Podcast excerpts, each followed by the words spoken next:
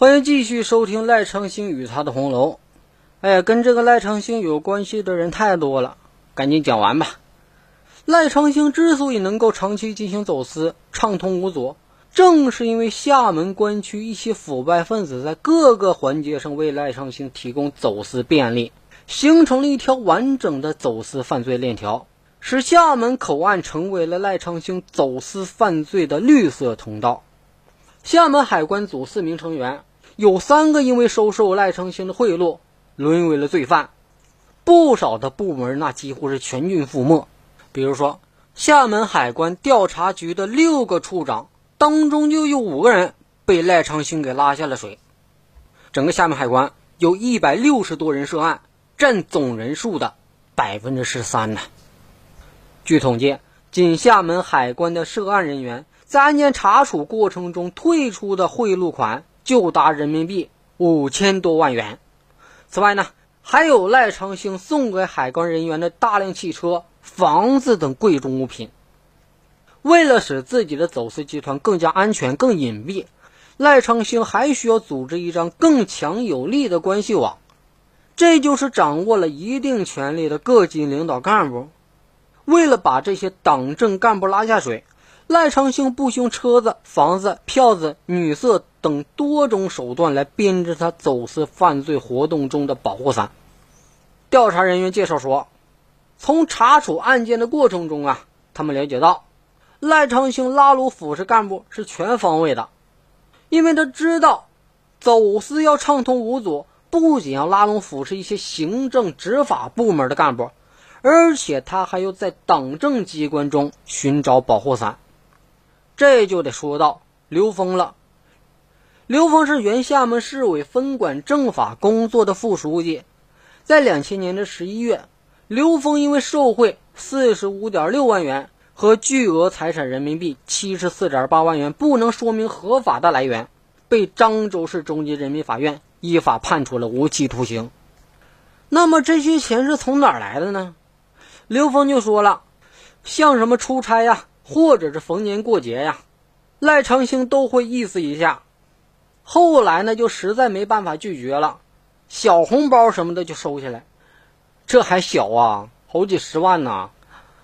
红楼这个地方也是刘峰经常出入的地方，他在那里吃喝玩乐，连红楼的小姐们对他都印象深刻。刘峰说啊，他那个地方就是为了接待外边的人，请吃饭的话。不到外面，里边更方便。他自己呢也搞了一些陪的小姐。实际上，人家俗话说得好，那个地方就像拉拢干部的一个染缸一样。那么，这个赖昌星为什么要拉上一位市委副书记呢？刘峰其实非常清楚，人家就是要用自己领导的一个身份。据介绍，赖昌星去博坦油库。找陈彦新谈的时候，找的就是刘峰出面，还有杨前线出面。你说一个是市委副书记，一个是海关的关长，陈彦新肯定知道他们所说的吃饭是什么意思啊。另外呢，陈彦新到红楼去的时候，赖昌星就故意说刘峰刘书记在下面洗桑拿呢，然后又给陈彦新看了一个包，说你看这里是五十万。我马上就要拿给他。市委副书记的影响当然不可低估啊！在这个刘峰的直接干预下，赖昌星如愿以偿地租用到了博坦油库。这个博坦油库呢，后来也就成为了赖昌星疯狂走私成品油的中转站。现在回过头来看刘峰与赖昌星之间的关系，刘峰承认说：“他说他自己确实是做了他的保护伞。”下面还得说说厦门市的原副市长蓝甫。蓝甫呢，一九九五年的十月出任厦门市副市长，同时呢还担任了厦门市打击走私综合治理领导小组的副组长。蓝甫从上任开始就不断的向别人开口要钱，有几次都是一开口就要上百万。两千零一年的四月，蓝甫因为受贿五百零五万，被依法判处了死刑。缓期两年执行。一九九七年的时候，赖昌星在厦门同安县搞了个影视城，当时蓝府分管旅游、影视城的项目需要协调，他们呢就这么认识了。远华影视城是位于厦门同安区的一个旅游景区，占地约一千亩。正是通过这个项目，蓝府就感受到了赖昌星的财大气粗。蓝府曾经多次去红楼，直接向赖昌星索要钱财。蓝府就说：“他说的小孩在澳洲读书，曾经打电话找赖昌星借了二三十万的澳币。”蓝府为儿子在澳大利亚购买的房产价值四十万澳币，约合人民币两百余万元，其中就有赖昌星为其汇送的三十万澳币。蓝府到厦门以后，在任副市长的过程中，他对赖昌星都是主动去结交，而且主动去索要，所以说这个的确是非常恶劣。下面说，厦门市原副市长赵克明。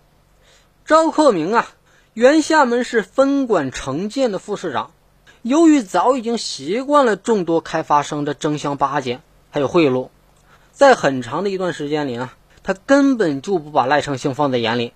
赵克明说，他第一次进红楼的时候，有好多人在那吃饭，吃完饭以后呢，赖昌星就单独跟他坐在一块了，一下子就拿出了一袋子钱给他。赵克明就想啊。按理说，这种人应该格调很低呀，手段就那么粗暴吗？实在是令人不能接受啊！为了摆平赵克明呢，赖昌星也是对症下药。当他得知赵克明十分好色之后，赖昌星就把赵克明约到了红楼。红楼的小姐那是让赵克明乐不思蜀啊！从此以后，他就频繁的出入红楼，成了红楼的常客。你说这赵克明多不要脸呢？他当时还这么说：“他能有什么办法啊？还不是用女人来跟我做沟通？不过实在是太热情了，我受不了啊！”赖昌星利用红楼小姐套牢了赵克明之后，赵克明对于赖昌星送上的十万港币也就不再推辞了。赵克明说：“实际上这十万港币我也不想要啊，我何必拿他那十万港币呢？他是这么一个有钱的大款。”他应该给我一百万，甚至更多呀，或者是几百万呢？我可以帮他做很多事儿呢，我能配合他。